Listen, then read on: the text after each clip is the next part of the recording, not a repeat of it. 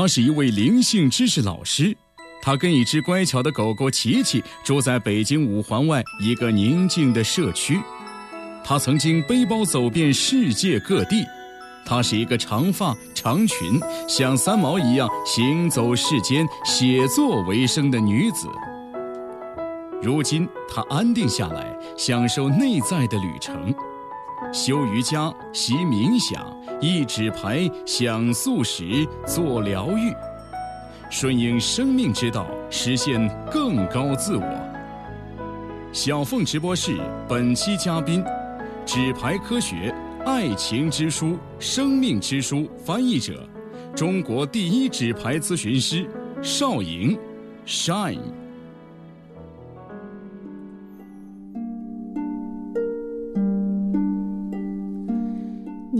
创造了你的命运。听众朋友，大家好，这里是小凤直播室，我是小凤。今天继续为您带来纸牌师邵莹访谈的下篇，关于他最喜欢的书籍、电影和音乐。二十二年前，她是一名大学女生，而我刚刚进入电台做主持。有一天，她抱着一盆瓜叶菊来看我，就这样，她从我的粉丝儿逐渐成了我的中国好闺蜜。二零零六年，她突然辞去外企的工作，开始周游世界。归来之后，神奇的成为了一名纸牌老师。好，首先我们还是来回顾一下上期节目一个粉丝的逆袭的精彩片段。帅现在的身份呢是中国第一纸牌咨询师，是不是？你现在不管看到谁都觉得这人脑门上顶着一张纸牌。呃，比如说我吧，我的生日是十一月十三号。嗯，你是一个典型的梅花七，梅花人呢，所有的事情都去问为什么，然后他在这个世界上寻找的是真相。对我现在就是以靠问为什么来吃饭的。哎，你还记得吗？那个时候我每次到北京出差都会去找晒，然后就住在他的女生宿舍里面。有一天我约了一个嘉宾的采访，就是老是不红的那种歌手，他就把车停在了你们新闻学院的篮球场的边儿上，我们就在车上完成了这个采访。你知道这个嘉宾是谁吗？你是想让我哭吗？他的粉丝叫波蜜，菠萝蜜，他就是吴秀波。我以前跟帅说，我觉得，哎，你应该是将来可以嫁给一个王子哈，某非洲小国吧。但是谈了无数场大大小小的恋爱，到现在帅还是。孑然一身啊！你比如有一个笑话说，呃，一个有男朋友的女生和一个没有女男朋友的女生哪个好追？人说肯定是那个有男朋友的女生好追。为什么？有男朋友的你只需打败她男朋友就行了，那个没有的你需要打败她的所有的幻想。隆皮尼，呃，菩提伽耶、鹿野苑、瓦朗纳西、耶路撒冷、卢克索、亚历山大。就是这一趟的旅行反而没有带给你那种得救之感，这是为什么？就是那趟旅行实际上让我看到了物理世界的一个边界，确实我心里头知道到头了。会不会觉得内心特别特别的痛苦？就是你去医院里看我身体上的病，你看的越早越好。但是像心灵这个层面的病呢，你越痛苦越好，越痛苦越接近那个成熟的时刻。不痛苦谁愿意去？改变。下面是 进入灵异环节，听众朋友，您千万别吓到啊！对，一只狗狗要说话了。琪琪，I love you。琪琪，I love you。我这是第一次听到一只狗狗开口讲话，而且说的还是英文。我在上高中的时候吧，我觉得我大概写了十二个人生的愿望，五年走遍国内，然后再走遍国外，包括将来写一本传世之书啊。我后来发现，我人生的轨迹确实还真是都在实现的。写一本传世的书也实现了吗？呃，其实我翻译这两本书，我就发现这两本书就表达了我当时想写的那个书。那张梦想清单里面，现在还有几条是没有实现的？呃，基本上就是去太空那个，我就不再想了吧。让帅给我们听众一个忠告：你想要做什么，你就去做，不要怕失败。实际上，你犹豫的成本比你失败的成本还要大。行动才是真正创造的，想法不创造。所以呢，要行动，行动，行动。这就是少莹曾经他的英文名字是 S H Y，害羞的晒。如今他却是朋友眼中充满着能量与光芒的 S H I N E，那个闪耀的梅花石晒。好，那每一位走进小凤直播室的嘉宾都要随身带一本书、一部电影和一张唱片。今天我们首先来分享晒为我们所带来的一本书——一行禅师的著作《活得安详》。九岁的时候，少年一行无意中见到了佛陀的坐像，心生向往。他说：“我希望自己也能如此的安详和喜悦。”后来，他出家做了一名比丘尼，并终成一代佛法导师。今天，Shy 会为我们带来一本怎样的书呢？我选的是一行禅师的《活得安详》。一行禅师也是当时一位特别有名的高僧大德啊，能不能先给我们听众朋友介绍一下这个人？他是出生在越南的一个禅师，后来他就在战争时期吧，他就搬到法国去了，在法国的梅村建立了。自己的那个道场吧，现在世界各地都有梅村，梅村梅花的梅，村庄的村，对，是不是他的道场都种梅花？呃，确实有啊，他曾经被马德路丁路德金提名为诺贝尔和平奖的获得者，然后他。帮助了非常多的人在世间传播这个人间佛法。他自己本身还是个诗人，出版了八十多本书，这是其中的一本。这本书大概出了能有三十年了。这本书，嗯，好像我知道你二零一三年对你来说一件大事儿，就是你去泰国参加了一行禅师的一个禅修营的活动，是吗？对，真的见到他本人了吗？啊，对。一行禅师每两年来一次亚洲，做一个亚洲的这个巡回的这个禅修营。比如去年就去了这个泰国、韩国、香港，我是参加了泰国的那一站，总共五天。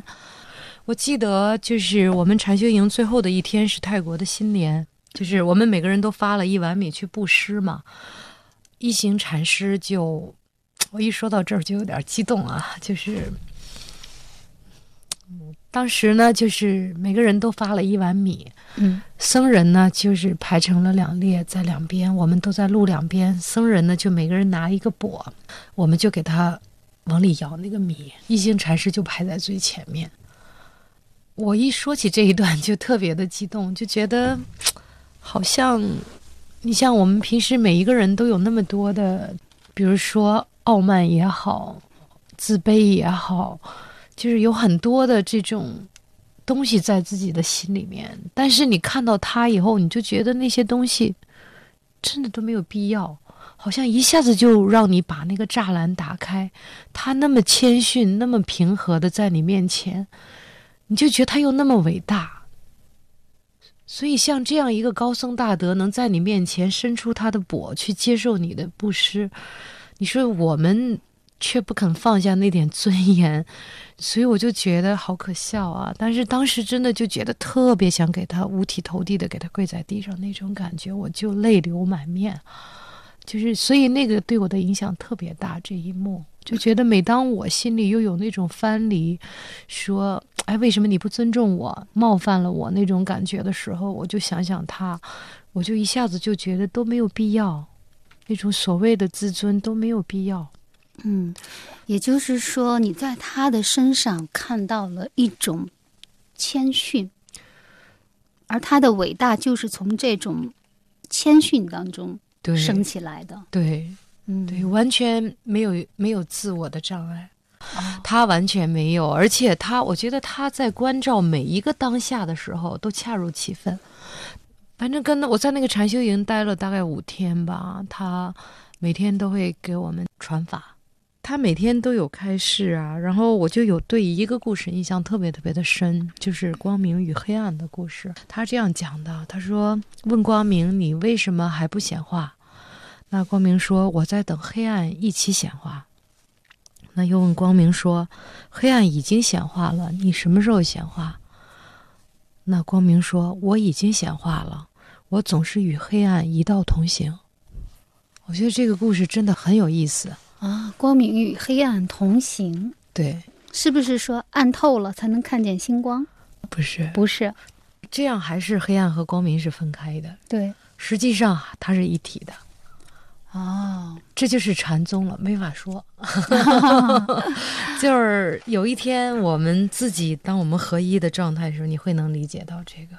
嗯你比如，他也经常去讲这个静默，在静默中倾听，就是静默是最好的倾听。实际上呢，你像我们平时理解的倾听，就是我要给你回应。嗯一般的我们的理解就是好的倾听，就是我听懂了，我要给你一个回应。其实他就是完全不做回应，哎，啊，对完全不做回应，有可能是最好的倾听。，对，那是最深入的。我啊对你讲的不做任何评判。嗯你看他呀，一行禅师还是个大书法家，他的书法非常的清灵，而且他也是他用练毛笔字画那个那个圆来练习这个来练习禅修的一种啊，也练练习这个禅修。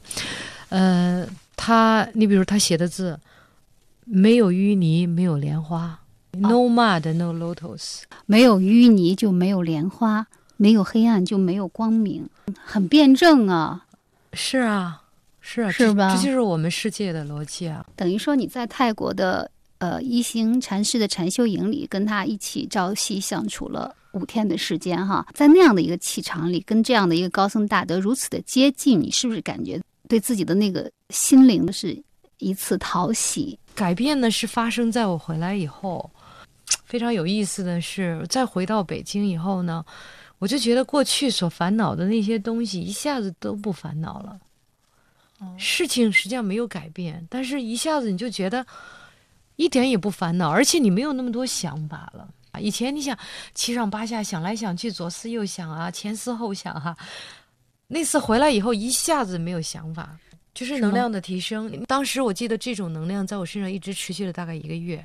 啊，哎，有一个说法说，其实这些高僧大德他的脑电波跟普通人的脑电波是不太一样的，所以你只要跟他一接近，就会感觉到特别的一种喜乐、平和。确实是，确实是有一个故事，就是特蕾莎修女，嗯她在去领这个诺贝尔奖的时候，她一进那个大厅里面，全大厅里面的人都感觉一种安在、临在的状态。他能够把这种临在的这种能量带给每个人，确实是这个是存在的。好，那这本书《活得安详》，这是你经常随身携带的一本书是吗？这里面一行禅师，呃，主要是传达了一些什么样的理念给大家呢？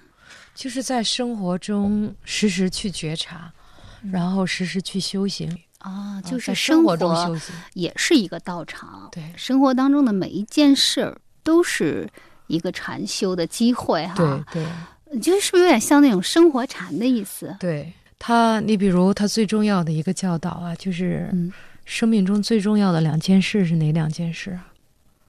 就是呼吸和微笑，哦，一呼一间，生命就在一呼一吸之间。然后你只要微笑，就带就会带给这个世界和平。嗯，其实我们都渴望和平，实际上有的时候你当下一个微笑，在电梯间给陌生人一个微笑，整个那个那种僵硬就打破了。所以我觉得这两点真的非常棒。一行禅师把很深奥的道理都放在一个非常朴素的生活里面，我们在每时每刻在生活里面都能体验到。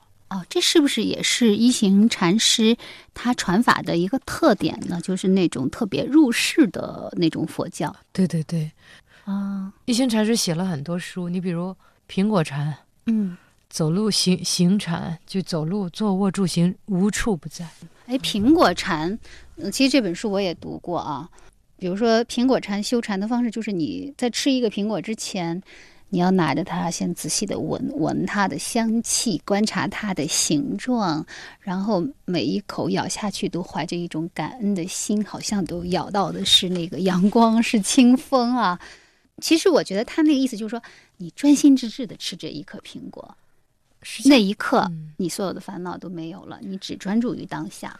我现在感觉哈，这个活在当下，这四个字儿，虽然有人说，哎呦，都烂俗了哈，就是好像挺大街的一句话哈，但是它真的很根本呢。是啊，我们所有的只有当下这一刻。所以这个是要练习的，通过什么样的方式来练习？嗯，就是像一心禅师所讲的，你比如你在走路的时候练习禅呀，你比如每一步都踩在大地上，让你的脚去感觉；你比如你去用手触摸水的时候，去感觉那个水流在你的手上；然后，嗯，你比如你呼吸的时候能觉知你在呼吸，你生气的时候觉知到你在生气啊，就是就是对自己的行为有一个关照和觉察。其实烦恼就是一个想法而已了。嗯，所谓的痛苦，其实都是想法而已。我给你读那个这个书开头的一段话吧。好，在终极空间里快乐的行走，用你的脚，而不是用你的头脑。如果你用头脑，你将会迷路。如果我们从这一刹那起，把脚步放缓，把视线拉回眼前，心不再驰骋于未来的盼望。过去的悔恨，身外的追求，我们将发现，阳光灿烂，云淡风轻，相遇的每一个人，每一转身，每一回眸，或者一句“你好吗”，多么动人。我就觉得一行禅师的这个文字啊，就如沐春风啊。你读他的这个文字，虽然讲佛法，但是就像文学作品一样美。他把佛法从一个遥远的理想变成了我们当下觉悟心灵的实现。嗯，而且我觉得他这段话最重要的哈，在比如说在我听来特别打动我的就是用你的脚，而不是用你的头脑，在终极空间里快乐的行走。如果你用头脑，你将会迷路。其实有的时候我们内心升起来的那些什么贪嗔痴怨疑了，种种的负面的情绪。都是真的，都是我们的大脑制造出来的。想多了，就是想多了。对，没错。所以呢，所谓的禅修，就是让你只专注于当下那一刻，你你所做的事情。比如说呼吸，其实呼吸，我我看到《一行禅师》这本书最后，他就提议每个人最好在家里有一间那个房子啊，是用来做呼吸练习的。就他说，你看那个。睡觉有卧室，然后读书有书房，吃饭有餐厅，也应该有一个专门用来呼吸的房间，因为呼吸多么重要呀！嗯，它真的比刚刚说的那些事情都重要。对，是这样，的确是这么个意思啊。那帅，我特别想跟你分享一个经验啊。其实我也参加过一次呃禅修的训练，因为我不是一个修行的人嘛，嗯，大家都在修行。哦，真的，大家都在学习。好吧，我也走在这条路上。然后呢，三天的一个训练，每天就是坐在那里，老师就要我们念，就是在心里念：愿我无伤害，愿我无嗔恨，愿我无烦忧。然后一早晨就这么坐在那儿，就念这三句话。很快几个小时过去了，我一开始我就觉得很无聊，觉得浪费时间。干嘛呢？这是，但是到了第三天的时候，我真的是能够感觉到那种意义，大概就是在这种无意义之中，其实是蕴含着一种巨大的意义。通过那几天的训练，我终于明白什么叫禅修了。也就是说，其实这个禅修，它它真的是有门槛的，不是说任何一个人，比如说我要禅修。你就你就很容易的就进入到这个禅修的境界，它真的是要练习，要让你放下所有的东西，真的是要很安在的坐在那里，要跟自己相处很长很长的时间。说一个简单的话啊，就是说，你像我们从小到大，我们天天跟自己说你不行，你不行，你不行，其实到最后你就真的不行。其实，所谓这个禅修的练习呢，就是你告诉自己：“我行，我行，我行。”用一种积极的意识去替代负面意识，然后你就能创造这个“我行”的这个结果。嗯，实际上就是经过这种练习。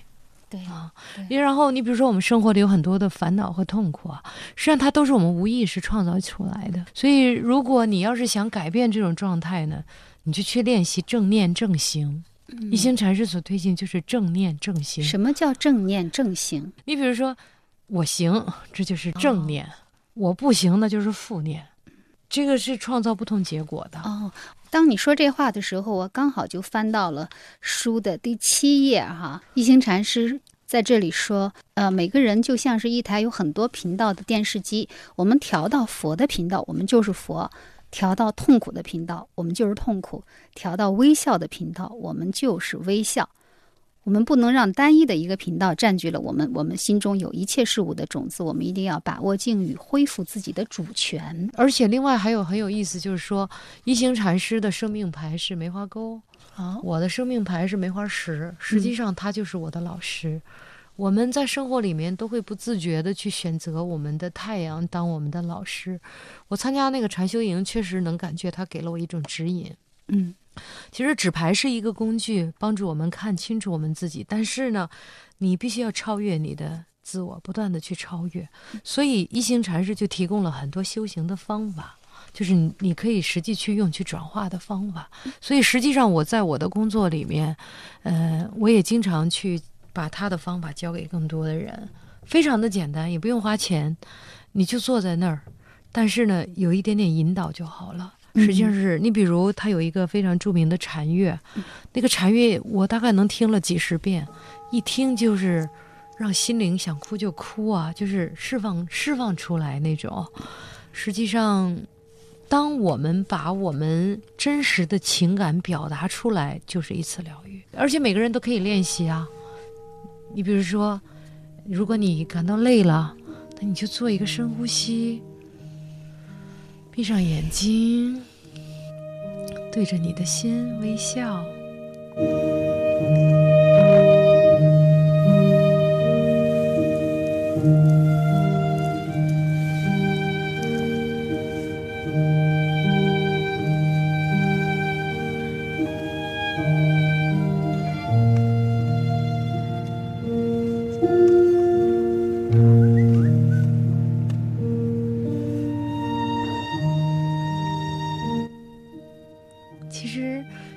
笑不出来，你笑一下，哎，你也会感到很开心的。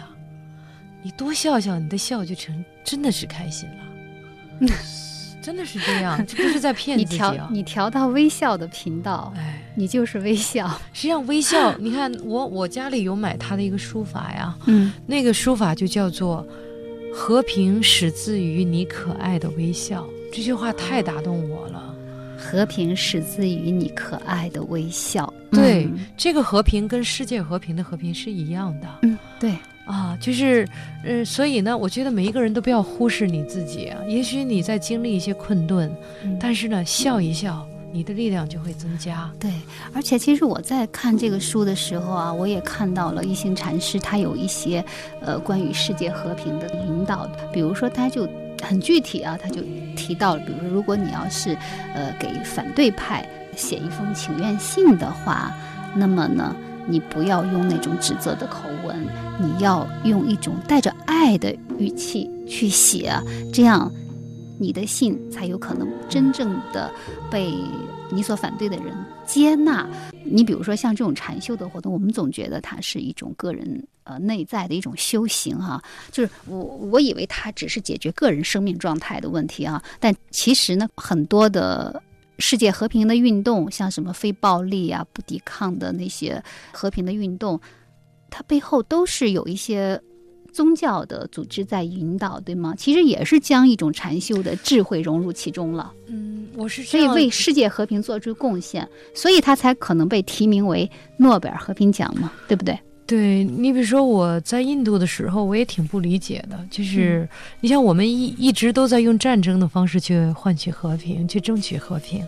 我在印度的时候呢，我记得当时看《甘地传》嘛，就是觉得怎么能用这种你如果不争取、不斗争，怎么能有和平呢？我们一般的都是这样认识的。其实当时我记得我在印度的时候看甘地的那个那个电影啊，我当时就挺震撼的。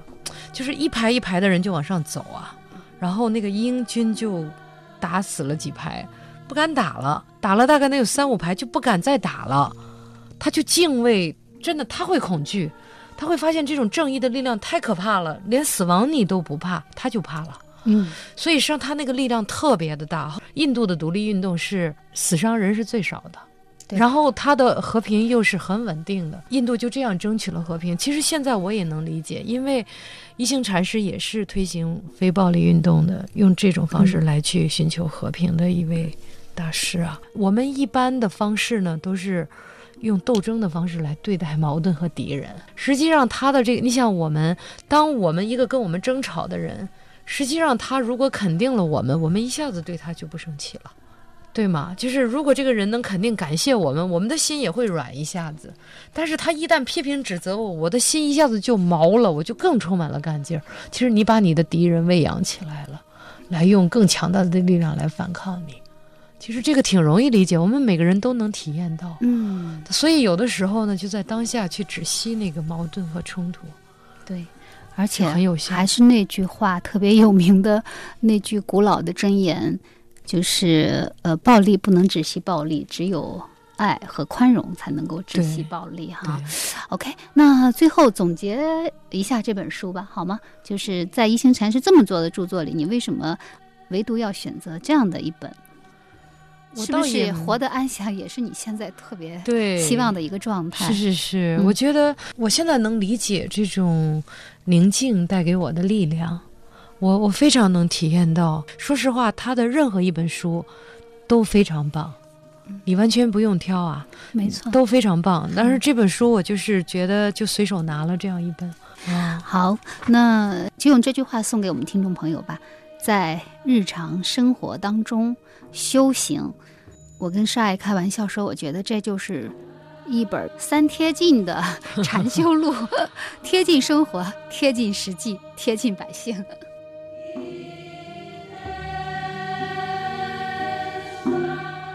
翻开一行禅师的著作《活得安详》，正如杰克·康菲尔德在书的序言中所写的，因为他是勇敢的，所以他主动去触动我们的大悲心，使我们能够对燃烧的茅舍和海盗鞠躬，对这个世界的悲哀和导致悲哀的那些人鞠躬。愿这本书加持所有接触到它的人。认识自己，才能认识宇宙；改变自己，方可改变世界。普通的扑克牌实际上是一套精密的宇宙日历，一套帮助认识和转化自我的工具。小凤直播室本期嘉宾：纸牌科学、爱情之书、生命之书翻译者，中国第一纸牌咨询师邵莹 Shine。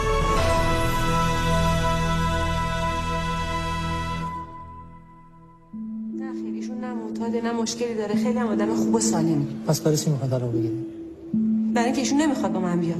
من پدرمو نمی‌تونم ول کنم. پدر ایشون آلزایمر اون می‌فهمه که تو پسرشی من که می‌فهمم اون پدرمه. من الان تکلیفم چی میشه آجا هیچی. بفهم سر زندگیتون. خداحافظ.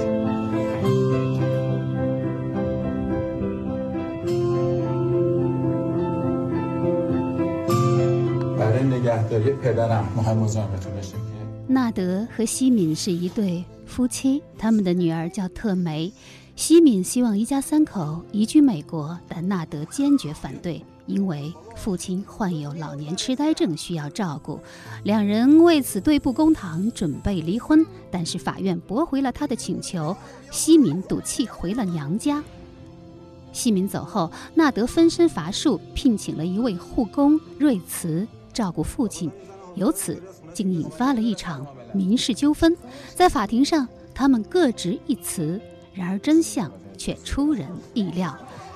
这就是2011年一部获奖无数的伊朗电影《一次别离》，这也是纸牌师梅花石 Shy 最喜欢的一部电影。：“。”，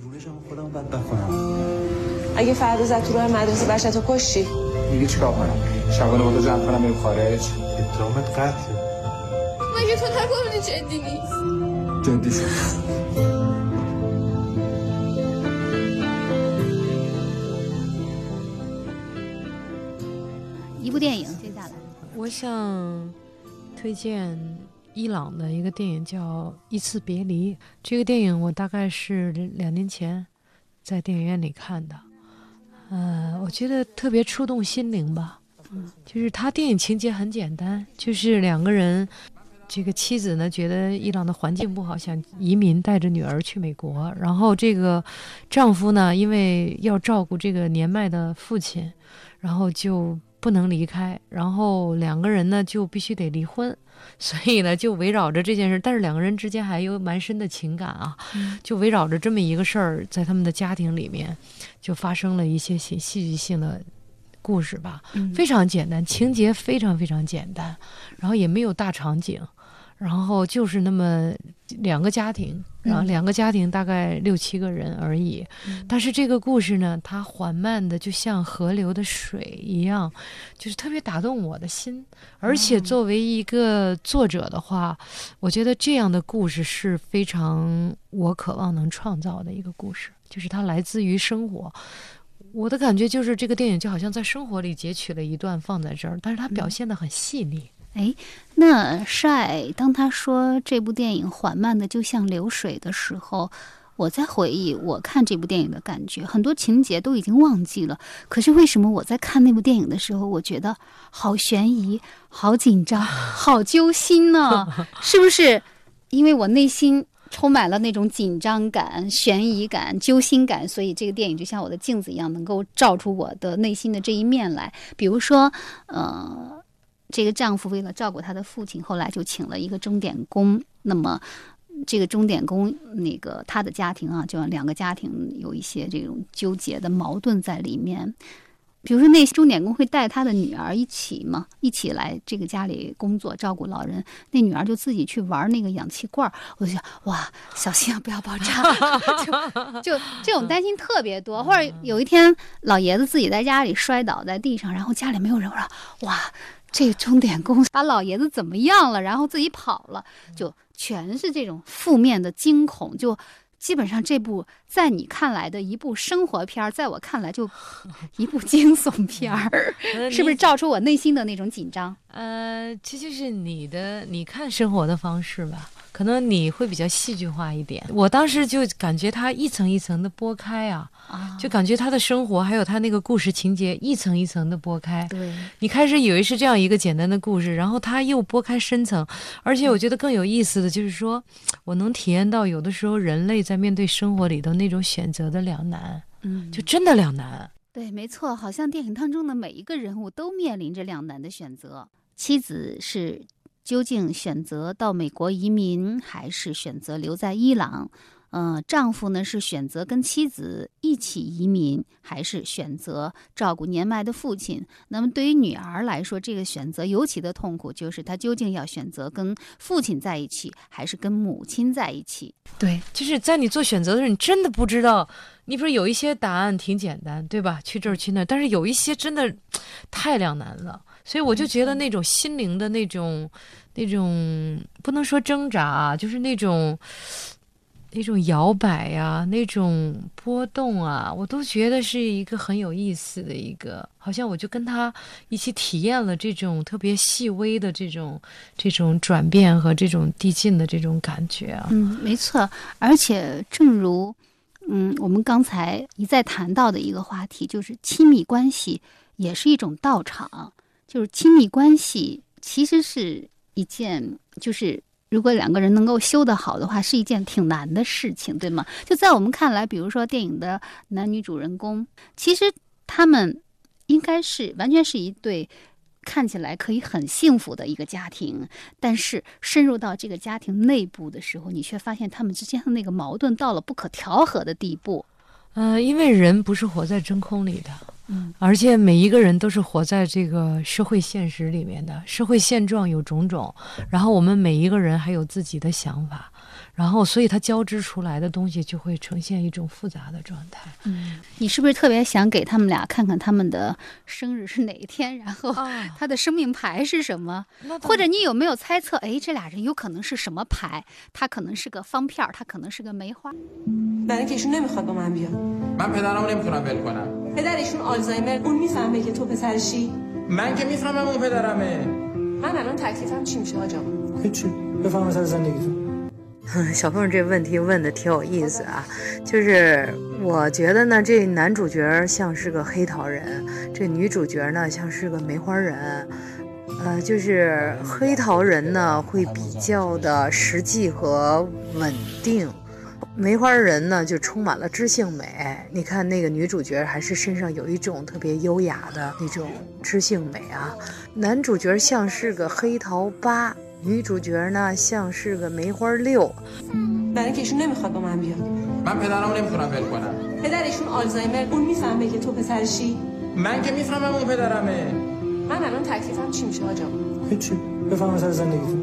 我还特别佩服的就是，一个是这个编剧的那种构架故事的能力，我非常喜欢。因为你像好莱坞大片，包括中国现在我们做电影的这种倾向，都是倾向于往大制作，还有那种故事性太强，对，反而戏剧冲突感太强，对，太冲突了，反而它就削弱了这种心灵的这种力量啊。其实，所以呢，我就觉得我喜欢这种小片子，还有这种特别，呃，这种这种情节不是太太戏剧化，但是实际上它的戏剧是体现在人心这个层面的。而且就是体现在生活当中的，就是它的那种戏剧感会让你信以为真。它戏剧到一种什么样的程度，会让你觉得这就是生活？对，你明明知道他是在演戏，但是我宁愿相信这一切都是真的。比如说，为什么私人定制那么恶心？那电影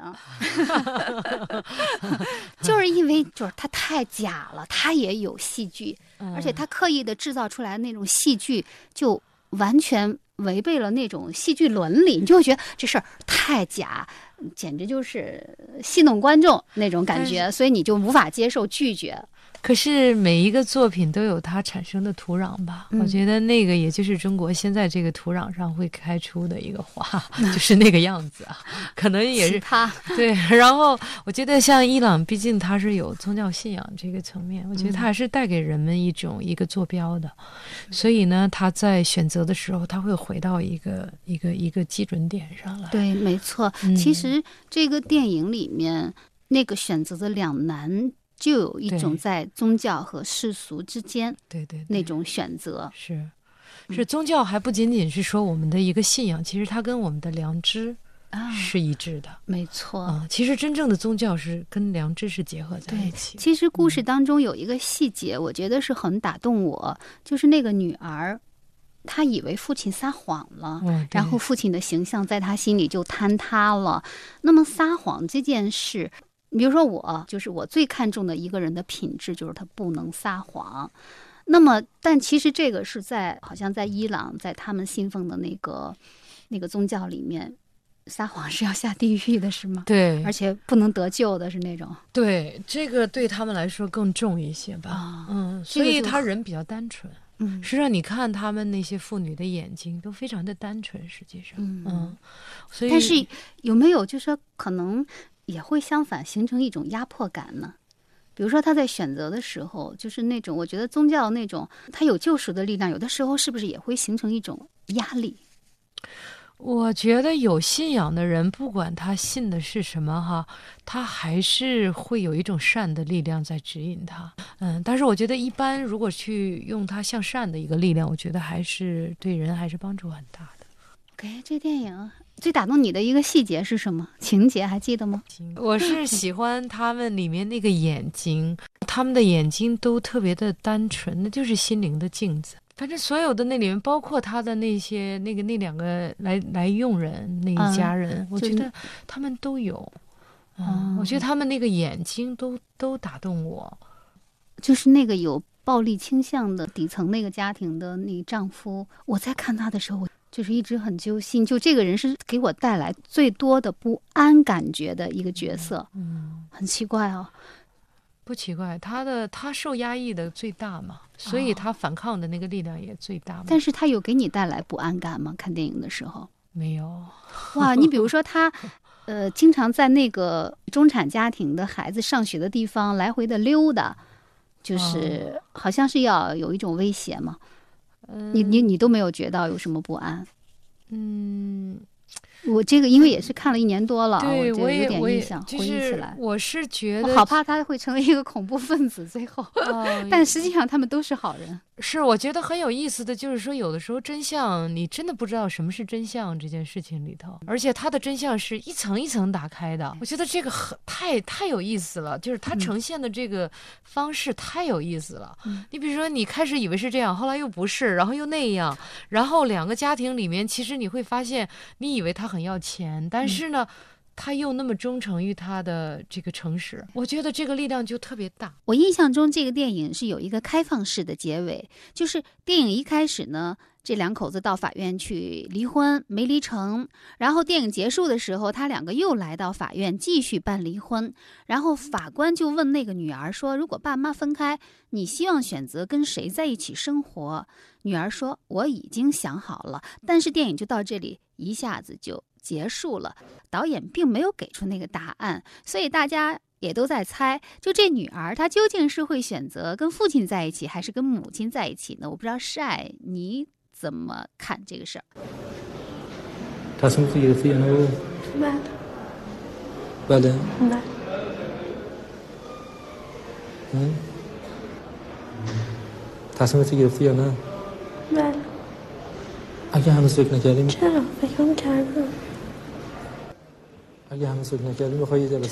家，你。你说最后的那个选择，哈。从我个人感觉呢，我觉得这个小女孩会选择留下。她这个电影里头，你看她父亲、她母亲其实也是两种，你比如在现实面前的两个代表。她父亲就说嘛，这个她爸爸就说，他说每当遇到问题的时候，你们就选择离开。但是他母亲的那种考虑说，哎，在这种现实之下，他特别怕影响他女儿的这个前途啊。这种两种这个考虑其实都是人之常情了，也很常见，两种都有它的道理啊。但是呢，我作为我个人，我是会选择留下。我觉得现实虽然不美好啊，当然，但是当我们去面对的时候，实际上现实是最给我们力量的。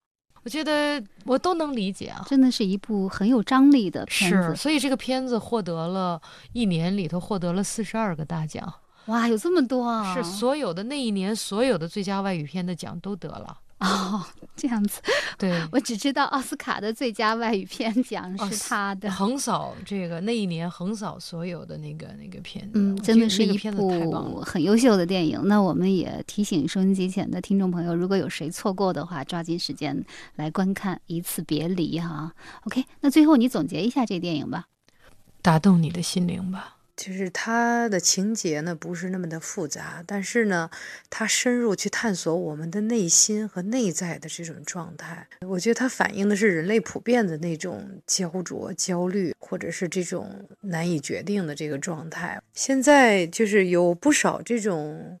呃，称之为叫做灵性电影，或者说这些导演呢，就将这些灵性的色彩带入这些电影，它不再是简单的好坏对错，它告诉教给我们从另外一个角度来看待，呃，我们不同个体的存在。它其实就是去呈现我们作为人类在这种世界上的境况，然后从里头去做一个提升。 برای نگهداری پدرم مهم مزاحمتون بشه که چیکار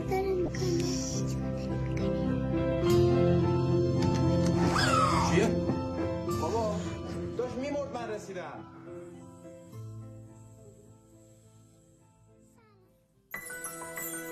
认识自己，才能认识宇宙；改变自己，方可改变世界。普通的扑克牌实际上是一套精密的宇宙日历，一套帮助认识和转化自我的工具。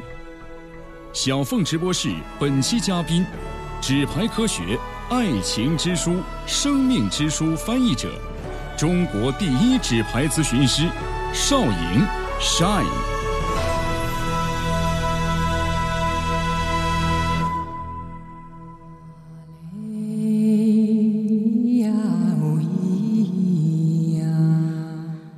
感谢您继续收听小凤直播室，本期嘉宾纸牌师梅花石晒。二零零六年，晒来到了印度东南一个安静祥和的海滨小城，无意中结识了一位熏香世家的掌门。他对晒说：“如果你能把这些香带到中国，该多好呀！”就这样，在翻译纸牌书的日子里，晒在家做了一个淘宝网店“灵性欢歌”，如今已经做到了五颗钻。而他给顾客邮寄熏香的时候，常常会塞上一张唱片，上面刻着他最喜欢的音乐。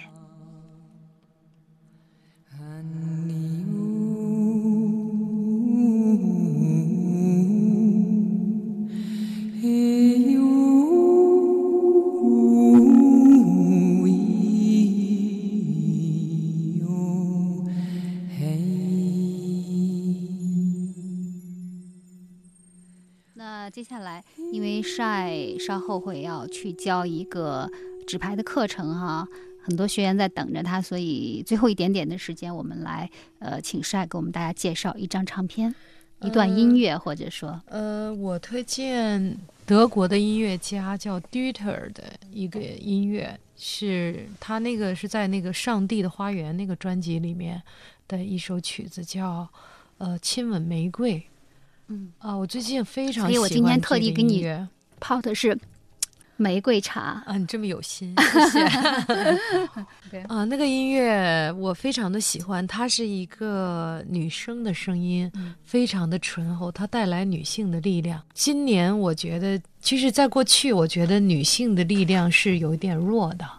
我觉得都是被动的那种感觉，但是在经过去年的转化，我今年尤其今年，我开始能够感受到女性的那个力量的那种强大，而且我也能感觉得到我们的社会所需要的那种女性的力量带来的那个平衡。所以这个音乐里面就包含了非常强的女性的那个能量。啊，它能够唤醒我们深层的这个女性的那种柔软又宽厚的那种力量。嗯，所以我非常喜欢。Dieter 本身是一个德国音乐家，是灵性音乐家，他是新世纪里面的一个音乐的一个代表。嗯，大家有空可以去搜一下他音乐，听一听。你跟大家拼一下这个名字：D E U T E R，Dieter。德国的音乐家，他现在住在美国。他创造了很多的灵性音乐。他曾经也在印度住过。好像呃很多的禅修的课程都喜欢用他的音乐来做背景啊。其实我今天在听的时候，我感觉，嗯，可能因为它的标题叫做 Rose，Kiss of Rose，就是亲吻玫瑰。所以我在听的时候，我真的有一个感觉，就好像是。就是玫瑰花瓣在一层一层一层的绽放。其实，如果你在听他的音乐的时候，你什么都不做，你只只要想象那个玫瑰一层一层一层的为你绽放的时候，就那一刻你就安在于当下了。其实，那个是不是也是一个很好的一个训练呢？嗯，对你不用做什么，你就听就行。他那个力量已经注入到你身体里面，因为它会给我们的心灵带来舒缓。你一听到那个音乐，你就觉得舒缓，所以它都是你听，你只要听就行，你放松的去听就好。我大概在两周前的一次冥想里面，我就用了这个音乐。我还推荐他有一张专辑叫喜马拉雅系列，那个非常好做冥想。喜马拉雅那个系列，呃，我用那个喜马选了一段喜马拉雅的做一个开始，大概十六分钟，后来又选了这个。那一天的冥想。太棒了！我当时的感觉是什么呢？整个天地跟我都是一体的，我觉得天地之间只有那一刻。哦，当时当然跟我们当时那个就是一起参加集体禅修的那个群也有关系啊，因为都是一些女性啊，那天的能量特别的深入。哦，我觉得那个能量太强了，所以我就最近我想把这个推荐给大家，因为女性能量呢是一种让我们去放松和舒缓的一种能量，就像月亮啊、花朵呀、像水呀，它都是阴性的。实际上，我们的世界现在需要一点点女性的力量来平衡。我也希望让女性朋友们知道自己的力量。嗯啊。可能呃，过去的一个世纪，那种阳性的能量太多了，所以这个世界充斥着各种战争、暴力、杀戮。那么现在需要一些女性的阴柔注入其中哈，然后让这个世界更加的和平，更加的充满了爱和美的东西。对，当然，在这个人类发展的这个早期呢，它需要男性的力量来建立框架。嗯，但是到了现在这个状态里面，实际上是需要女性的力量给它注入这个柔美的东西，让这个世界不但有力量，还有和谐和美。其实你看，全球这个，嗯，你比如各国好多国家哈，你比如韩国呀、澳大利亚几个国家，就是都出现了女性的领导人。其实这都是在世界上这个女性力量崛起的一个表现。你看奥巴马虽然是一个男总统，其实在他家里，因为米歇尔的牌是个方片十，他是个方片九，其实。在他家里，一定米歇尔是他的这个领导。但是今天，就是因为这个过去两千年里面，你比如集体意识里面，这个女性力量是被压制的，所以呢，它在导致我们今天这个女性在普遍心里头，其实都有很深的女性的这个都有这种创伤。实际上，这是集体层面都存在的，这也是我们在在当下我们这个集体都需要来去转化的。OK，我知道 Shy 是每天早晨都要打坐的哈，都要冥想的，嗯，那是一个什么样的状态呢？我就是不是脑子什么都不想，还是要想啊，琪琪在哪里？其实，嗯，我这两年从去年开始，我打坐比较少，因为我现在已经开始能在我做事的时候。跟冥想的那个状态几乎差不多哦，生活禅。对我，我现在因为初期的时候必须要静坐下来，要专门训练一段时间。我觉得经过那几年的修习呢，我现在觉得我走路啊，还有不管我做什么事，我已经能够同时在觉察我自己，所以不太用专门去做。当然，每天做是非常好的啊，我其实还是应该多做一点的哈。呃，禅修是这样，就是。呃，其实每一次做都不一样，感觉每一次做或者是不同的时间、不同的地点，跟不同完全不一样。我自己也没有重复一样的，所以也会想很多了，就是也会有很多念头再来去。但是现在呢，就好像就不跟着他走，就好像老说的一个比喻是什么？就好像那你的想法就好像云在天上飘，但是你让它来去，你你不跟着它跑啊，你就看它。我觉得挺棒的一件事，就是不太会影响。好，那我们的听众朋友怎么样才能够找到你呢？如果他们也想跟你一起来了解一些呃关于冥想、关于禅修、关于纸牌，好啊。嗯，我现在就是在新浪有一个微博叫“命运纸牌 Shine”，还有我在做一个微信的公众号叫“爱情纸牌”。就是你就搜那个公众号叫“爱情纸牌”，欢迎你们加我。我觉得内在的旅程真的是非常的奇妙和神奇，所以我愿意把这个分享给更多的朋友。如果你也在寻找，我也我祝愿你享受这个旅程，就是这个向内的旅程，它是非常无限，然后也无穷无尽，你你永远都不会觉得无聊的。我希望在这条路上跟你相遇，祝福你。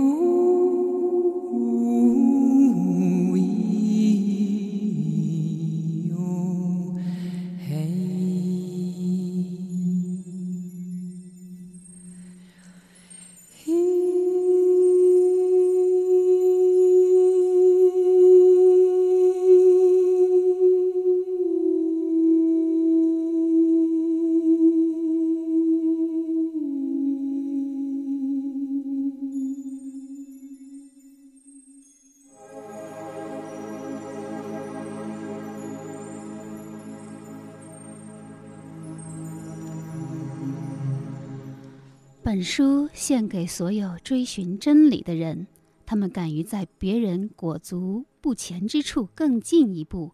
愿这本书能够帮助你加深与自己内在的连结，与这个美丽星球上的生活的连结。翻开邵莹翻译的《纸牌秘籍》《生命之书》和《爱情之书》，扉页上印着这样的一段话。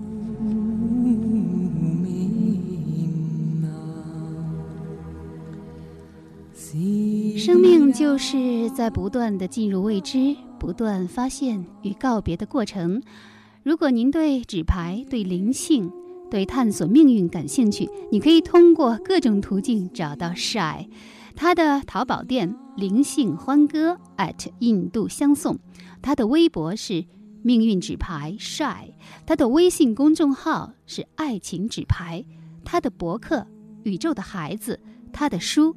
爱情之书，生命之书，这就是见到谁都会说话，都会问你的阳历生日是几号的。我们的身边的纸牌师梅花石 shy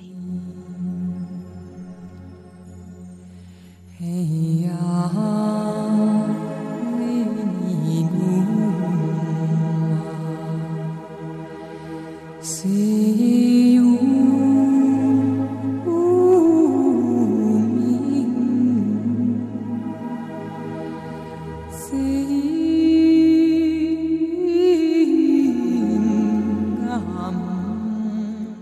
感谢您收听这一期的小凤直播室本期嘉宾中国第一纸牌咨询师邵莹。